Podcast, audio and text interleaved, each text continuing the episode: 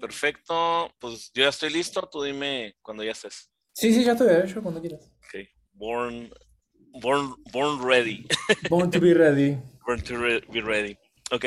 Entonces empezamos en. eh, Víctor, ¿no? Me dijiste, Víctor. Vic- Ajá, Víctor. Ya, ya puse mi nombre. Ya, icono. Dale, perfecto. Sí, sí, sí. Es- se hace chistoso, güey, porque la neta mi laptop sí funciona y todo. Y ahorita que no servía la O dije, ay, no, no, no. Y sí, sí. Ok. Entonces empezamos en 3, Dale. 2, 1. Bienvenidos a Chronic Cast Entrepreneur. Nuestro invitado de hoy es comediante, podcastero, miembro de la Mesa Reñoña, cantante y actor. Nacido en Argentina, deportado de Estados Unidos, refugiado en Australia y adoptado por México. Con nosotros, eh, Facundo Herrera. Señor Víctor, ¿Cómo estás, Facundo? muy bien, muy bien, muy contento de estar aquí en este momento, en este instante con, contigo. O Sí. con vos. con, con vos. Eh, pues eres, eres el primer invitado internacional de, Ah, de. Crónicas, entonces tienes honor. Y este, ta- también es el primer invitado blanco. Nada, te creas. No, está buenísimo. Me encanta, me encanta, porque no hay nada más que nos gusta a los blancos que ser el primero en algo. Entonces, nunca pasó, nunca. Entonces, Sí, exacto, hora. exacto. Sí. Este, ¿cómo, cómo, eh, estás ahorita en Australia, verdad? ¿En, en qué, ¿En qué ciudad estás ahorita de Australia? eh, en Sydney. En Sydney. ¿Qué tal el clima Sydney, ya? Australia. Y acá el clima, la verdad que está, en estos días estuvo medio lloviendo todo el tiempo, pero acá el clima es muy, te iba a decir es parecido a Argentina, pero vos no tenés ni puta idea, gran referencia. Eh, sí, como si, como si todo el mundo fuera a Buenos Aires, ¿viste? sí. Eh, no, es muy, es muy cálido, es muy similar. O sea, en, en- en verano hace calor y en frío hace, hace frío. No es, ¿viste? no es que tiene un verano, viste, medio choto, que no termina de hacer calor y es una mierda. Eh, entonces es bastante, bastante agradable. O sea, cada estación es, es estación, ¿viste? No es como. Lo- Los Ángeles, ¿viste? Que no llueve nunca. No tiene ningún. no- esas particularidades no tiene. Ah, perfecto. Este, yo, yo vivo aquí en, en la parte norte de, de- de México, en Ciudad Juárez, entonces en las mañanas puede estar nevando y a las 11 de la mañana está un calor que te puedes deshidratar. Entonces, eh, entonces realmente no, no me siento relacionado con el clima. Claro, no, sé, es, es un- es no podés organizar, digamos, tu closet con ropa porque es, es sí, no, no, lo guard- no, no guardamos las chamarras, en, en junio no guardamos las chamarras de, de pluma de ganso. Sí, claro, nadie, nadie se compra una chamarra Louis Vuitton, ¿viste? Una cosa así bien cara, porque es como, no, la voy a usar una vez al año o 10 minutos al día, es como que no, no vale la pena. Oye, eh, pues lo- para la, la minoría que no hemos ido a Australia, pues tenemos ahí como la, la idea de que, de que es posible que mueras en cualquier instante, Mm. porque como, como que ahí sí llegó toda la, la, Ah, ah, no, o sea, porque, toda la fauna y, y- y- porque en porque en Ciudad Juárez no podés morir en cualquier instante, digamos. Es como, claro, me encanta esa, esa, me, me subí en un pedestal. Sí, sí, esa premisa tercermundista que tenemos, ¿viste? Cuando le queremos tirar a algún país del primer mundo. No, en Australia te podés morir de una picadura. Y acá salís a comprar al kiosco, boludo, y volvés con una pierna. ¿Qué tiene que ver? Volvés sin un hígado. Eh, eh, no, no sé por qué, pero acaba de cambiar mi percepción. Cre- creo, creo que es más. Este, Pero, pero te contesto, te contesto la pregunta como va. sí, me, me la contestas como si Ciudad Juárez fuera una ciudad muy, muy, muy segura. No, no, te- no tengo ni idea. Disculpe a la gente de Ciudad Juárez. No, La, la usé de referencia para no, de hecho- país de Sudá- oye, de, de, de hecho te lo comento como referencia. Este, Ciudad Juárez fue catalogada, eh, estuvo durante tres años catalogada como la ciudad más peligrosa del mundo. ¿eh? sí, y ahorita creo que está en las, en las 10. Y, ahora- y se levanta, y se levanta el intendente de Juárez, eh, pero no tenemos mosquitos, eh, no tenemos ningún mosquito, ningún bicho raro. Ni una, ni una araña este, que Ah, nos pueda buenísimo, matar. Buenísimo, boludo, buenísimo. Este, Eh, mira, acá eh, la realidad es que yo siempre viví y no viajé mucho, porque digamos, yo cuando estoy acá, primero que no soy un, gran viajante por placer, entonces Mm. siempre me mantuve acá en Sydney. fui a Melbourne alguna vez a hacer algunos shows, pero y creo que lo más lejos que me fui habrá sido tres horas a tipo un pueblito pequeño que tiene lagos y toda la bola. O sea, todos los lugares son muy lindos, pero sí, la neta es peligroso, o sea, hay animales peligrosos, eh, arañas sobre todo. No tuve, o sea, salvo que se, se me ha metido arañas en mi casa, no tarántulas, pero arañas de tamaño, ¿no? Un tamaño decente. Que no hace falta que sean muy grandes para que yo me asuste. Entonces, ¿viste? Y una sola vez me pasó de ir a una playa, allá, viste que Australia tiene, no sé, 1200 playas. Sí. Y había una, hay una zona que se llama las piletas 8, que son piletas hechas de roca. O sea, hay como un acantilado que tiene como un suelo de roca y las olas rompen de tan las olas eh, las olas rompen de tan de tal manera que hacen como formas entonces son ah, piletas son piletas naturales se, un lugar divino. se, erosiona y luego parece como que lo hizo el hombre pero realmente es un patrón de, erosión no okay. claro. Bueno este el tema es que para llegar ahí vos tenés que irte a este lugar que es como si fuera una reserva natural. Tenés que bajar por un sendero construido sobre una vegetación. Es como si bajaras, eh, entras al bosque y del bosque empezás a descender hasta que llegás a la altura del mar. ¿no? Bajás una playa y para entrar a las rocas caminás sobre la playa unos 10-15 minutos y ahí empezás a escalar las rocas, ¿no? Bueno, en la entrada, me acuerdo cuando fui de la entrada, cuando termino la playa y subo a las rocas, en el camino de vuelta estoy bajando, pongo un pie, miro para la izquierda y hay una serpiente así. Pero ni siquiera, viste, al pasar así. Ya, ya lista.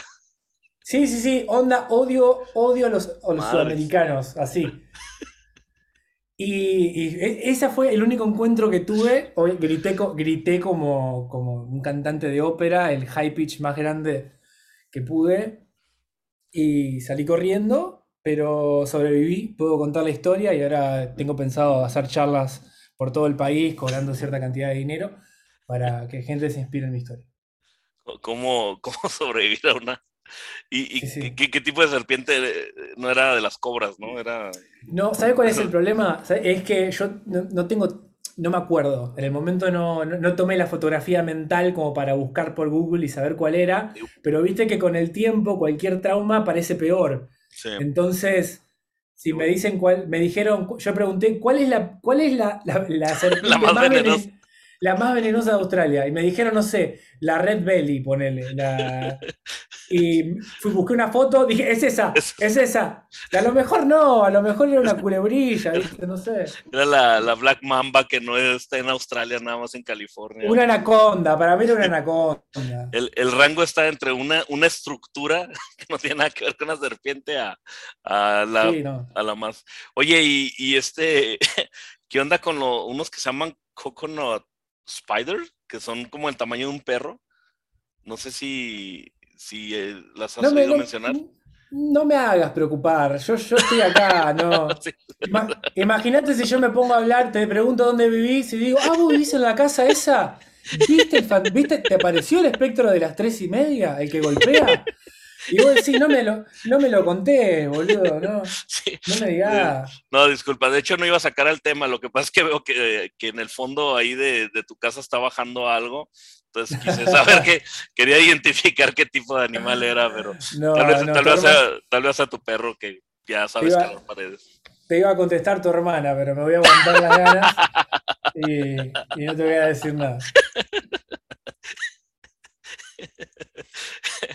Oye, este, y, de, niño, pues, ¿cómo, cómo eras? ¿Eras eh, muy relax? ¿Eras eh, eh, de los aplicados? promedio? No, mirá, yo de, yo de pibe era muy introvertido primero, pasaba mucho tiempo solo, mucho, mucho tiempo solo, me encantaba encerrarme en la pieza, mirar televisión. Y después no tenía tantos amigos, sobre todo en la escuela, me bulleaban mucho a mí en la escuela. Era, imagínate, era callado. Eh, Era callado, estaba mucho tiempo solo y encima me juntaba mucho con las chicas. Mm, Te imaginás que era, era el- lo, más, lo más bulleable que había en el universo. Y entonces no tenía tanto amigo, era muy, muy callado, muy introvertido. Hasta los 13, 14. A los, a los 13 eh, hubo un- hay un cambio, o sea, te, come- te convertiste Sí. extrovertido en, en el sentido de que eras este el, el- el payaso de la clase, el que siempre comentaba, o extrovertido de que ya hacías muchos amigos, o, o como, como extrovertido. No, intentaba, intentaba ser el centro de atención primero. En realidad pasó así. Yo, cuando tenía 12 más o menos, estaba en una clase, escuchate esta, teníamos una clase con un profesor que nos enseñaba ajedrez en un momento. Pero la clase eso, trata, de eso se trataba, o... Era, era, era, era como decirte, en vez de tener plástica o clase de arte, Ajá. en sexto grado eh, vino este señor que, que nos, que nos daba, Jorge, que nos daba ajedrez. ¿Qué pasa? Jorge era, era un, un profesor de educación física, un señor grande, más de 60 Ah, años. Pero ¿qué pasa? Claro, el tipo enseñó educación física toda su vida, luego se enfermó, entonces medio como que andaba con una muleta, no, no podía hacer. Entonces, eh, claro, si un pueblo pequeño le daban trabajo a Jorge, "Ve- vení y enseñale ajedrez a los pibes, como para. Le tiraban un, un jale, ¿viste? No, no, no, no es que era un crack jugando al ajedrez, seguramente lo agarra cualquiera y le rompe el orto a Jorge jugando al ajedrez.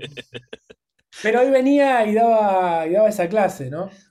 Entonces una vez a la semana teníamos, yo, pibe callado, no joda a nadie. Y, y me acuerdo un día, estábamos jugando al ajedrez y no sé qué pasó que me, hizo, Herrera salga del salón, me sacó afuera. Me sacó afuera eh, sin motivo, o sea, estaba equivocado el chabón, ¿no? No sé qué vio. Y cuando entro viene y me dice, andá y mete todos los ajedrez en las cajas. Y yo pensando, pero ese es tu trabajo, Jorge. sí. y- Vamos, Jorge. No, pero aparte yo le digo, no, me pareció súper injusto. Le dije, no, no quería. Y el chabón me grita, Ay, me cabrón. grita, me zamarrea, me agarra del brazo y me tira para adentro del aula. Y, y claro, ¿me entendés? Y me empezaba a gritar y me decía, ¿entendió? Y yo le grité, sí, te entendí, ¿me entendés? O sea, re- la primera contestación de mi vida. Y To- to- Todo el odio reprimido del, del, del Claro. bullying de años anteriores salió aquí con Jorge. Claro, y después, me- y después eso como que me aflojó un poco, y después me di cuenta que mientras más eh, quilombo hacía, más ruido hacía en el salón y más llamaba la atención, me era más fácil hacer amigos. Entonces empecé a llamar la atención, y cuando descubrí que más o menos podía hacer reír a alguien, dije, es por acá, este, esta es la mía, y me fui. Ah, qué cabrón. O sea, te, te, te ayudó eso. eh, te volviste el héroe, ¿no? El, el que le contestó al profe, el que. No, ni, cer- ni cerca de ser el héroe, man, ni cerca, pero para mí era, era Sí. el- fue, fue un Armagedón, fue la- la- la- una guerra civil fue para mí. Sí. Oye, y no sé, pero me, me imagino como el antecedente de Jorge, que era entrenador este de, de física, este, y el ajedrez, no hacía analogías de la vida mientras, mientras jugaban ajedrez, como que no, el Ah. jaque mate es como en la vida, tú crees que ya ganaste, pero realmente Pero- no. No, no, pero aparte de haber estado hinchado las pelotas de, de estar con los pibes, ¿viste? Tipo 60 años, si quiere quedar en su casa y que le den la plata, no, venía a trabajar con una muleta, ¿viste? Andás a ver, andás a ver. Y lo, y lo estaba un chavito acá contestándole. Sí, un saludo, un, sa- un sa- un saludo a Jorge si todavía vive, tengo que, cheque- tengo que chequear ese dato. "Pa- Pásame el contacto para entrevistarlo, porque sí. ¡Ey! Jorge fue profesor de educación física de mi papá. ¿Me entendés? Creo, estoy casi seguro, eh, estoy casi seguro. Y, y ya era viejo en ese entonces, ya traía. Claro, sí, yo estaba hecho mierda en ese momento. Oye, y, y pues bueno, ya, ya un poco más este grande, eh, que ya que hiciste eh, estar pues en los reflectores, tengo entendido que cerca de los 18 años comenzaste con teatro. Ah, ¿Hubo, hubo alguien en tu familia que te redireccionaría, redireccionara a, a este, pues, a, la industria o alguien que tú te influenciaras, una alguien de tu familia o un amigo? No, mira, mi papá intentó incentivarme a que vaya a aprender teatro porque vio que era medio payaso y medio sensible, o sea, en, puertas para adentro. Em, intentó incentivarme cuando tenía 10 años más o menos. No funcionó muy bien porque, bueno, la metodología no, no, fue muy buena. Pero mi papá siempre fue muy, muy de contar chistes, muy personaje, ¿viste? Hacía radio, en su momento tuvieron un programa ah, de televisión en el pueblo de al lado con sus amigos. Entonces, em, yo cuando era chico, cuando, era chico, me acuerdo, mi papá contaba tantos chistes, yo me los acordaba y me los anotaba en una libreta para tenerlos. Ah. Entonces yo terminaba contaba los mismos chistes que mi papá. Órale. Este, entonces. y Jorge, escuché un chiste tuyo y un de vu, Y dices, ya, lo escuché, ya lo escuché y este chavo se parece mucho a. Sí, yo se lo escuché a un manco a esto, se lo escuché a un manco. Hay un muchacho que estaba parado en la esquina pidiendo plástico con todos los chistes. Eh, no. Bueno, y no le di mucha pelota hasta que yo cuando tenía entre los 16 y los 10 creo que 18, iba a una iglesia evangélica. Mm. Eh, y estaba muy metido con, el tema de la iglesia, ¿viste? Adoraba, adoraba al Señor Jesucristo como, como, como una fanática de Justin Bieber, ¿viste? y mm, y claro, me acuerdo que una vuelta en, la iglesia esa había, hacían las obras de fin de día. Viste que la iglesia evangélica son de hacer un poco, de cosas un poco más eh, semi-actualizadas, viste, obras de teatro, te bailarán hip hop, viste. Rock, cristiano y todo eso. Claro, y, entonces me, convocaron para hacer un par de veces eh, Jesucristo, un ángel Gabriel.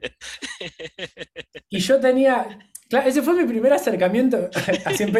Así, empecé en el mundo del arte. Era Jesucristo. Eh, Jesucristo superestrella. Oye, qué chido, qué chingón. Oye, nadie se preguntó así como, oye, Jesucristo supone que es como de Medio Oriente, ¿no? Debería ser un poquito más moreno o algo, ¿no? Pero era el más blanquito, pero yo era, yo era el más blanquito, era más, era el más blanquito, por eso. Ah, ok. Este, bueno, y yo tenía yo una gran atención por el. Yo quería ser ministro, yo quería ser pastor, yo estudié un año de pastorado, boludo. Ah, qué chingón. Eh, yo quería ser evangelista. Yo, yo era, quería eh, llenar estadios, hacer las prédicas y toda la bola. Pero obviamente con el tiempo me, di cuenta de que yo lo único que quería era subir tener un escenario. Mm. Este, entonces estaba canalizado en ese momento, no sabía quién carajo era, entonces se canalizaba por ese lado. Y bueno, a los 18, justamente ese año, eh, me convocan. Fui a tomar una clase de teatro a mi ciudad, ahí a al auditorio. Y tomé dos clases, estuvo divertido. Y el chabón que estaba dando la clase eh, le dice al director de teatro, el elenco estable, le dice: Tengo este pibe para tal cosa. Y me convocan para hacer un. Esos, esos competencias intercolegiales, ¿viste? Está la de matemática, la de deporte. Bueno, hay una que era de teatro. Me convocan a hacer una, la obra esta. Y ahí desde ese día no, paré de hacer teatro. al año siguiente me fui a Buenos Aires a estudiar. Y ahí arranqué. Ok. ¿Hubo, algo, perdón, algo mientras estudias teatro que, em, bueno, ¿qué, fue lo más difícil eh, en esa época para ti al hacer teatro? ¿Qué, fue? Porque pues ya ves que el segundo miedo de la gente es pararse enfrente de, de un público, el primer miedo es a la muerte. Pero si a ti te atraía ese ambiente, ¿qué fue lo más difícil que llegaste a vivir mientras estudiabas teatro? Yo creo que lo más difícil que me tocó vivir fue en cuanto a la incertidumbre eh, económica, mm. de no saber para dónde empezar, por dónde encarar, porque mi familia siempre me apoyó mucho desde entrada con lo que podían. De hecho, mi papá, como mi papá tenía pasajes gratis por discapacidad, él viajaba conmigo una vez por semana mm. y tomaba las clases de teatro conmigo para no aburrirse em, en la capital. Pero yo no, no sé, pasa que son muchas cosas que pasan durante el tiempo, durante el año. Eh, pero creo que la, la, creo que la incertidumbre por cualquier factor que sea, siempre ha sido lo más, lo más heavy de controlar en un momento. Cabe pues, mencionar así como entre paréntesis o como una nota adicional, que, que a tu papá nació sin una mano, ¿verdad? Sí. Sí, sin una mano. Ok, perfecto. El, solo, solo, quería chequear. Sí, así como que, es que en mi checklist, así digo que, ah, ok, se hace una mano, así, tu, tu, mamá es rubia, ¿verdad? Ok, perfecto. Borro, borro, la pregunta que dice, ¿cómo le cortaron el brazo a tu padre? Es como... ¿En, en Argentina uh, ven Los Simpson? Sí, sí, sí.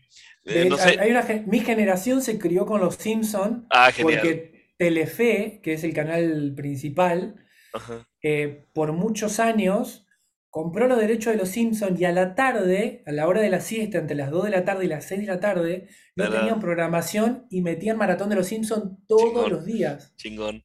Te, te, es que quería hacer una referencia, pero quería estar seguro si. ¿Cuál si, era?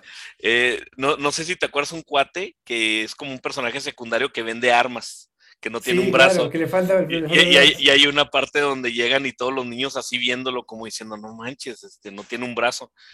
Y, y el cuate dice, ¿quieren saber cómo perdió el brazo, verdad? Y lo dicen, sí, sí, queremos saber, qué rollo", porque el vato fue a la guerra y todo. Dice, bueno, pues cuando su profe, su maestra les diga que no saquen el brazo en el autobús escolar, Ah, sí, háganles sí, sí. caso. Y, entonces, no sé, me, me acordé, pero pues, sí. Sí, mi papá le hace eso a los chicos, le, le hace, le, le pregunta. Una vuelta, una vuelta, un nene, un nene agarra y le pregunta, ¿y vos cómo perdiste el brazo? Y mi papá se mira el brazo y hace. qué Hermoso, ching-. Qué, chi- qué chingón. Oye, entonces cuando estabas en teatro, me imagino que pues, tu papá eh, contento, ¿no? Extasiado, porque pues de cierta manera es, es algo que, que él también vivió, el, el aplauso del público, pues ya sea con, con, con radio, con este programa que me comentabas. Este, pues tu papá muy contento, ¿no? Sí, a mi papá le encanta, viste, que yo haga lo que hago, digamos. También él, él, más allá de eso, él siempre trabajó con tema de... Él produce espectáculos, o sea, por, por ejemplo, eh, él ha tenido boliches, o sea, clubes nocturnos, entonces traían espectáculos, le gusta mucho esa movida. Eh, entonces siempre está, siempre estuvo asociado con el teatro, traer espectáculos, cantantes y cosas así. Entonces, eh, por lo menos empezar a trabajar desde mi ciudad siempre se me fue, tuve mucha oportunidad en cuanto a cuando decidí producir mi propio show, poder hacer las producciones en el teatro grande, ¿me entendés? Y cosas así. Ah, ok, ok. Oye, y, y, por ejemplo, ¿cómo, ¿cómo te diste cuenta de que lo tuyo era pues, la comedia? O sea, ¿cómo dices el salto este, a, a pues ya hacer stand-up y, y, escribir chistes y contar pues historias de, de, manera que hicieran reír a la gente? Es que yo ya empecé a hacer humor cuando tenía 16, y mi papá tenía una, tiene una radio, una estación de radio. Eh, yo iba a los programas ahí y hacía imitaciones. Entonces, ese ya era mi, mi, mi, mi propia aproximación al humor, digamos, y a la improvisación en ese sentido. Pero cuando yo me voy a Buenos Aires a estudiar, que me mudo a la capital a estudiar, eh, me metí a estudiar, a, a hacer un curso de stand-up uh -huh. de entrada. O sea, ese era mi primer, mi primer target, de stand-up y teatro. Y entonces ahí me metí en un curso, fui cono hice, cono hice, conocidos, amigos, eh, fui a ver mucho stand-up. Entonces ahí creo, creo que... Fue muy orgánico, fue muy, fue, fue muy natural, ¿no? Tu, tu, tu entrada ahí a, a, lo que es el stand-up. Sí, sí, sí, sí, en ese sentido sí.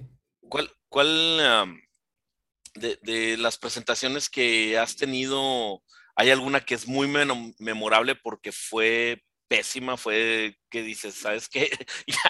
Ya, ya mañana consigo un trabajo de Godín, ya, ya voy a buscar trabajo ahí de barriendo calles, lo que sea, pero ya no vuelvo a hacer esto. Muchas, muchas, pero, pero esas, esas pasan en cualquier momento, ¿viste? No, es como muy difícil de, de predecirlas. O sea, no.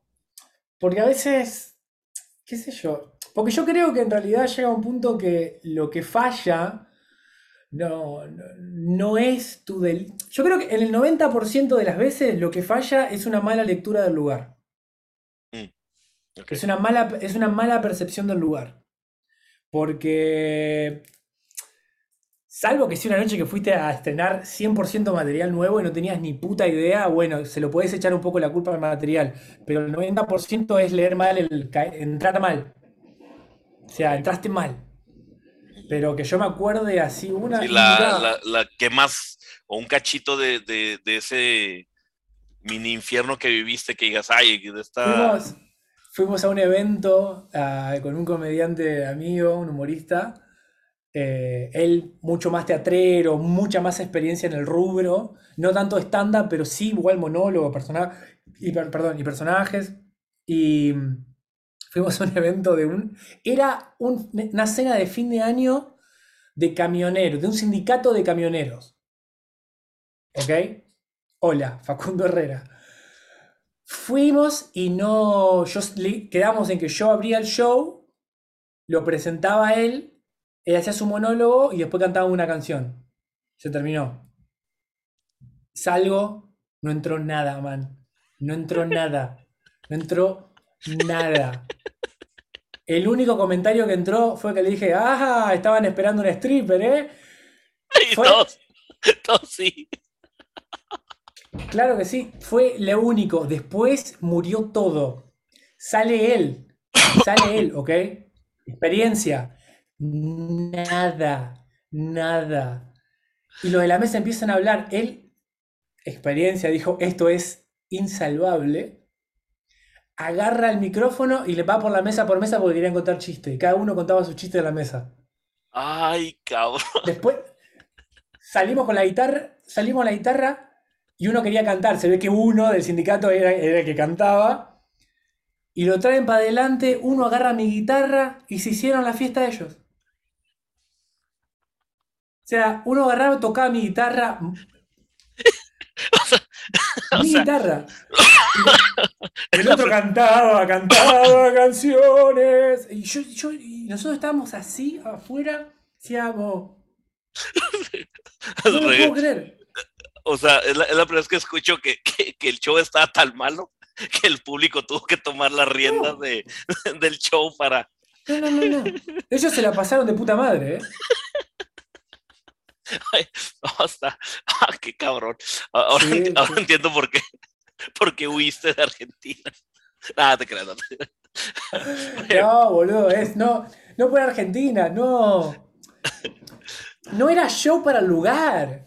O sea, nuestro show y la manera que manejamos nosotros no es para el lugar. Es como e, eso y meternos a una fiesta de niños es lo mismo. O sea, son gente que le gusta otras cosas. Quieren traerle un espectáculo de, tango, de folclore, traerle un cuentachistes que le tire un remate atrás del otro con chistes clásicos y a lo mejor se cagan de risa.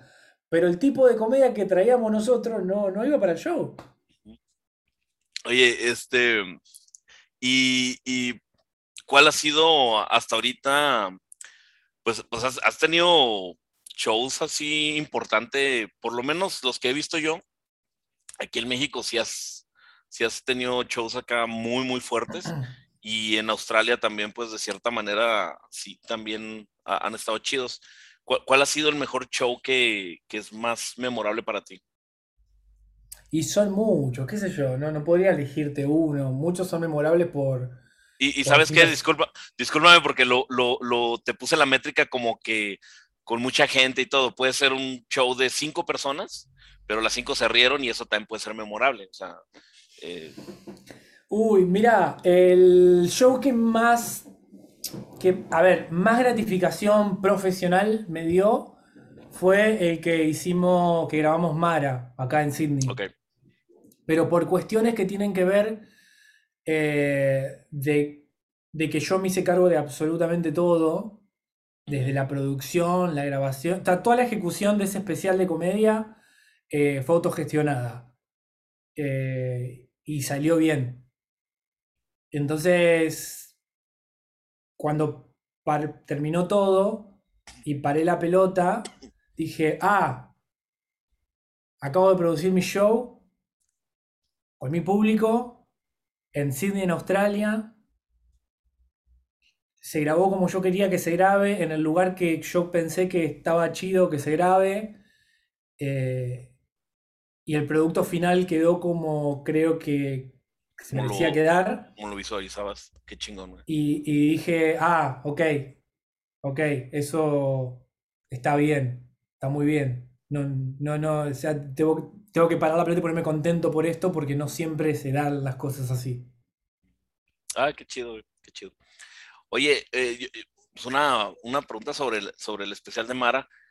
Este, en una parte le agradeces a, a, Brian Andrade. Eh, sí. ¿cuál, fue su... Fue, ¿Fue porque tuvo una participación o fue porque...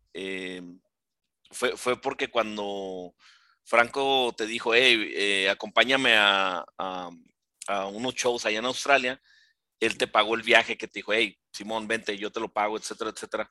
¿O, por qué el agradecimiento a Brian? ¿Qué, qué pasó ahí?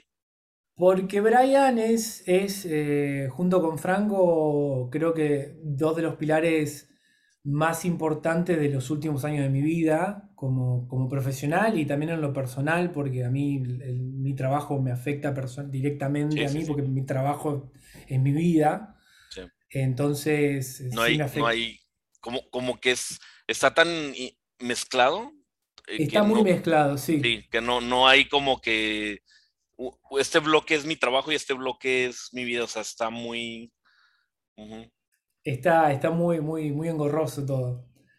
Y Brian este, ha sido muy, importante para mí, él, me ayudó muchísimo y me sigue ayudando muchísimo hasta el día de hoy eh, a la hora de tomar decisiones con la logística, digamos, cuando yo los conocí, con su predisposición para, para, que yo pueda ir, estar. Cuando estuve ahí me trató muy bien, siempre se aseguró de que yo no tengo una mala experiencia, él entendía lo que yo estaba intentando hacer eh, y, me, bancó, me bancó mucho, me bancó mucho. Entonces, no, no, tenía la excusa para hacer un post y hacerle, Brian, te amo, gracias por los momentos compartidos.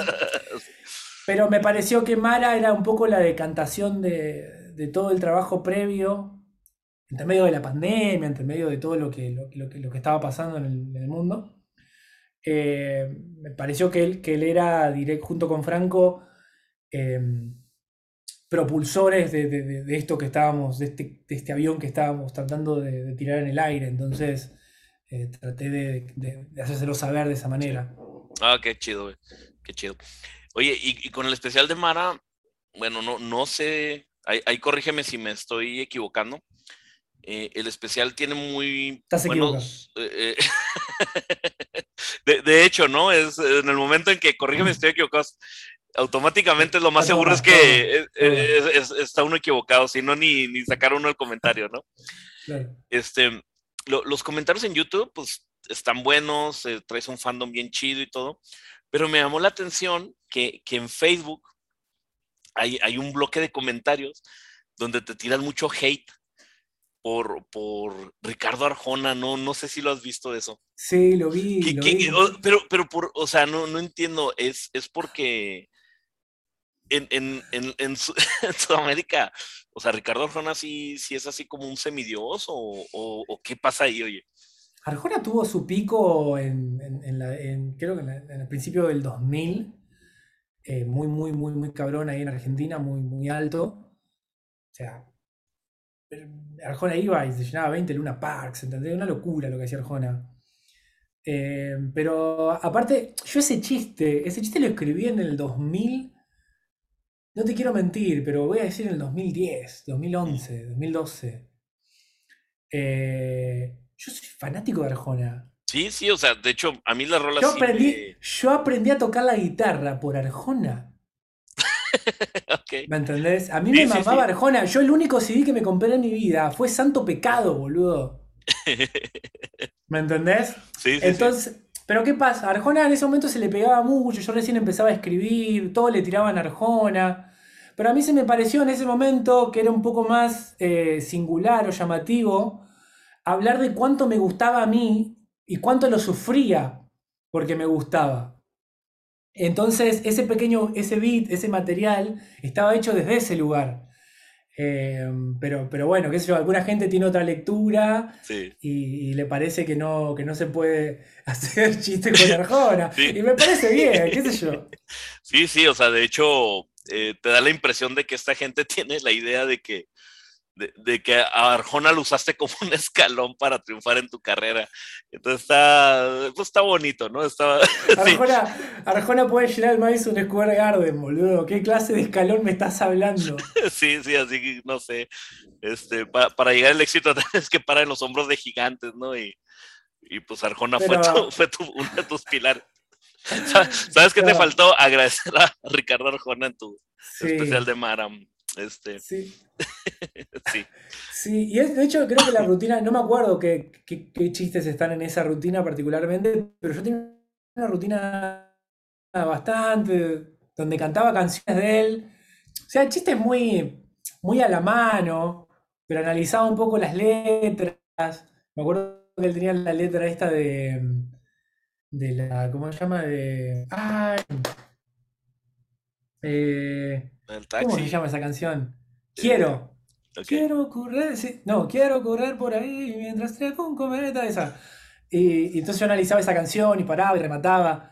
Está, muy, la voy a subir, si hay tanto hate la voy a subir. Eh, sí, no, muy divertido. Pasa, viste, que yo no... Y, encima a mí me causa gracia porque yo soy cero criticar artistas en público. entonces, yo no... Pues yo creo que cada uno tiene su lugar y tiene, tiene la gente que le gusta ver y analizar si algo es pobre o es, o es, profundo. Me parece muy, muy, una conversación muy estúpida, ¿no? Muy necesaria. Pero soy de los que piensan de que los ídolos populares no se discuten, salvo Hitler, no se discuten. O sea, los ídolos populares no se discuten. Un, tipo que te mete 50.000 personas, no, no, no hay discusión. O sea, no.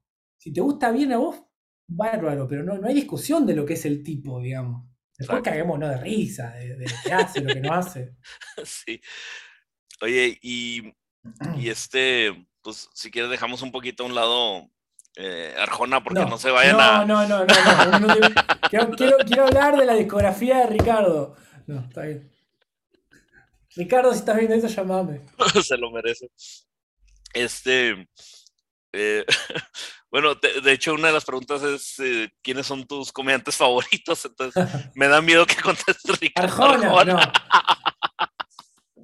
Eh, mis comediantes favoritos. Uy, qué tema. ¿En español o en inglés? Em, en, español y en inglés. dos y dos, para no. En, alemán, en alemán, danos en alemán. ¿Cuáles son tus comediantes noruegos favoritos?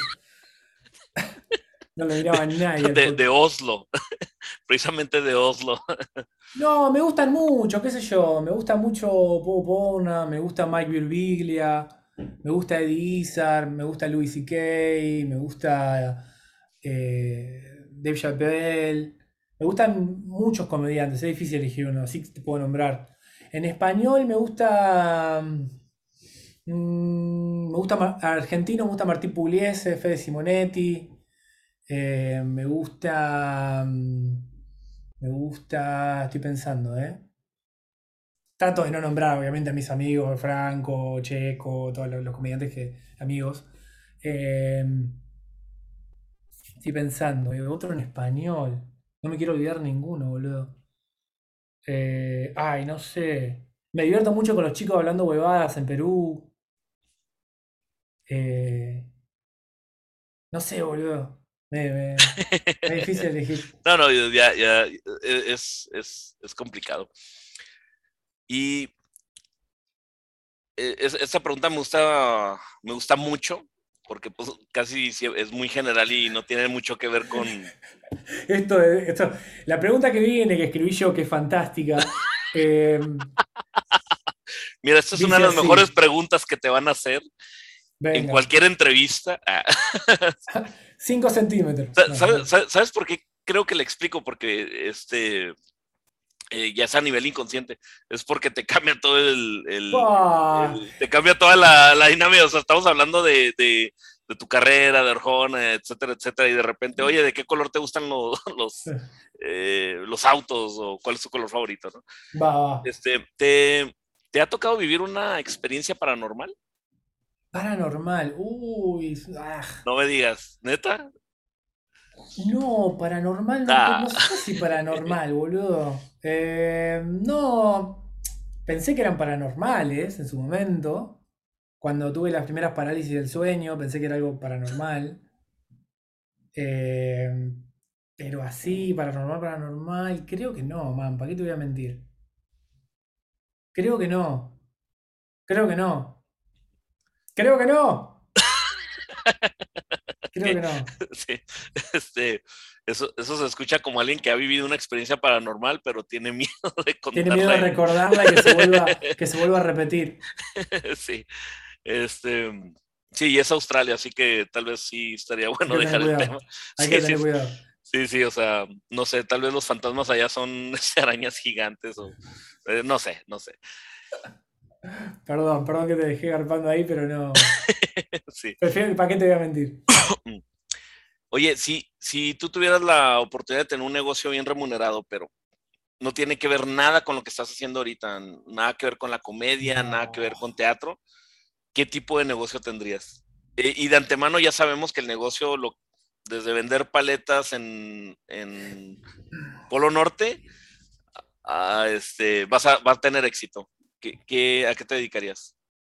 Funeral para mascotas. Funeraria para mascotas. ¿Por qué? Porque, porque me parece que es tan fácil hacer enojar al resto de la humanidad con un funeral para una mascota. O sea, cualquier cosa que vos hagas que parezca, que parezca de valor humano. O sea, que, que, que vos decís, hey, podés alimentar a un niño de la calle con este dinero en vez de hacerle un mausoleo a tu caniche. ¿Me entendés? Generaría tanto hate que, que me gustaría hacer mucha lana, ¿eh? O sea, haría funerales enormes, invitaría a 150.000 personas para el funeral de Bolita de Nieve, ¿me entendés? Haría speeches sobre los perros, vecinos contando cuando le veían pasar al caniche. O sea, haría... Si tuviera mucha lana, ¿eh? Si, si, si, o sea, si es lucrativo, eh, estaría Claro. chido. Este, me, me, extraña que no lo hayas pensado mucho, ya era algo que, que habías que, que, habías razonado en algún momento en tu vida es o que, no, es que hace poco vi que estaban todos los chicos publicando publicidades en, en Twitter, ¿viste cuando, cuando tirás una publicidad paga o un spot que te estás comiendo el producto y tirás tu código y qué sé yo. Y, y, yo no, y yo no tengo mucho de eso. Tengo uno o dos que, que, me mandan cosas y yo de onda hago como un, hacemos como un negocio recíproco. Eh, pero dije, me falta un sponsor, me falta un sponsor. Y le pregunté a la banda, chicos, eh, quiero sponsorear un negocio, mándenme su negocio, mientras más culero mejor. Y hubo un muchacho que me mandó, que me dijo que tenía eh, una... Como una... Como, ¿Cómo se llama esto? Como un crematorio para mascotas, una cosa así. Okay. Y dije yo, man, hablame. Y me quedó, y me quedó en la memoria, y en algún momento tengo que empezar a publicitarle su negocio. Que yo calculo que. Que yo calculo que el eslogan es. ¿Perdiste, perdiste a, tu, a, tu, mascota amada? ¿O estás cansado de tu mascota? Crematorio. ¡Ay, ay cabrón! Eh, ya, yo, y, lo, y, lo, y lo, lo, voy a sponsorear, ¿eh? ¡Qué chingón! Oh, ay, ay, güey, que. que... cuando la, la, ficción supera la realidad. No, no, cuando la realidad supera la ficción. Oye, qué, qué, qué chingona respuesta, eh, qué chingona. Oye, Facundo, y pues ya, ya para, para, para, terminar, para que pues continúes ahí con el copywriting de, de, de tu nuevo sponsor, este, sí, sí. ¿Qué, ¿qué es lo que Argentina tiene que todavía no has encontrado en Australia? Uf, eh, una parte de mí eh, muy grande, digo, la identidad. Yo creo que Argentina tiene, tiene, de dónde sos vos, donde sea que seas, tiene una parte tuya que tiene que ver de dónde venís. Y es parte de tu identidad. Y yo creo que la gran mayoría de las personas eh, nos pasamos buscando la respuesta de quién somos y toda la verga, pero sobre todo dónde pertenecemos, ¿no? La gente se va, la gente se pasa mucho tiempo buscando pertenencia, sentirse importante. La pertenencia tiene mucho que ver y yo creo que de dónde sos, si te queda familia ahí o te quedan amigos, eh, hay una parte muy importante que se queda ahí. Entonces, más allá de, de lo que patriótico que vos puedas hacer o lo poco patriótico que puedas hacer, eh, al final del día eso es lo más importante, ¿viste? Eh, yo creo que va por ahí. O sea, yo sé que la pregunta, la respuesta es un poco eh, mucho, muy metafórica, mucho, muy Pablo Coelho y la verga, pero, pero, yo creo que va, va, por ahí. Ok, excelente. te, hubiese podido, responder a mi mamá y listo, que terminaba. Pero quería que se entienda. Sí. Este, mm, eh, creo que podría ser un muy buen escritor, ¿eh? a, a nivel de Pablo Coelho vamos a sacar, vamos a sacar un libro, vamos a sacar un libro. Sí, Y sacas el libro y luego lo cantas. No, vos sabés que teníamos pensado, estaba, estábamos pensando, estamos analizando con Oliver, Oliver Kozlov, que es eh, un amigo que trabaja conmigo, eh, en, sacar un libro con historias, viste que estamos con un segmento nuevo en YouTube que es historias verdaderas. Sí. Y nos estamos divirtiendo tanto con el formato que a veces nos causa mucha más gracia leerlo eh, que el producto final. O sea, a veces pasa al revés, pero la gran mayoría nos causa mucha más gracia escribirlo. Entonces dijimos, tengo ganas de sacar un libro de historias que no nos lleven a ningún lado. O sea, que sea una pérdida total de tiempo. Para gente como yo que le cuesta seguir constancia de un libro, dije yo, bueno, vamos por ahí. Así que no te, no, te asustes si sale un libro dentro de poco. Excelente. Bueno, pues eh, creo que con esto pues, ya terminamos el, el episodio. Eh, Facundo, pues muchas gracias por, por aceptar la, la, invitación. Este, ahorita al ratito te hago la, la transferencia. Muchas gracias. Y, este, eh, pues eres un tipazo, te lo agradezco bastante, gracias por el apoyo. Y, bastante no, este no me suena confidente, bastante no es tanto. Digo, che, ¿qué tal el vato del podcast? Me lo agradeció bastante, pero no, no mucho, ¿entendés? te, lo, te lo agradezco mucho bastante. Y, este. No, decí que me debes algo, me te debo una, decime te debo una que me parece más, más interesante. Este, me, da miedo decir eso, pero eh, pues sinceramente sí te, te, debo una. ok, ok. Sí. Vale, vale. Y este, pues qué padre, pues descubrimos ahí un poquito más de ti. Y, y pues muchas gracias por, por tu tiempo, Facundo. no, gracias a vos por invitarme, Raúl. Raúl Lacosta. Eh, sí. Bueno, pues, y pues muchas gracias a la gente que nos está viendo, nos está leyendo. Este, esperamos que les haya gustado el episodio de hoy con Facundo. Y que se suscriban al canal, obviamente. No, de hecho, como yo empecé con el canal con millones de suscriptores, ahorita lo que quiero es sacarlo. sí, sí, porque eh, eh, lo que quiero es que ya no haya suscriptores para terminar ya. No, no, bueno, pero que se suscriban y que te den el trabajo de vos suscribirlos después, digamos. Que te den el placer de echarlos. O sea, hagan eso, mínimo.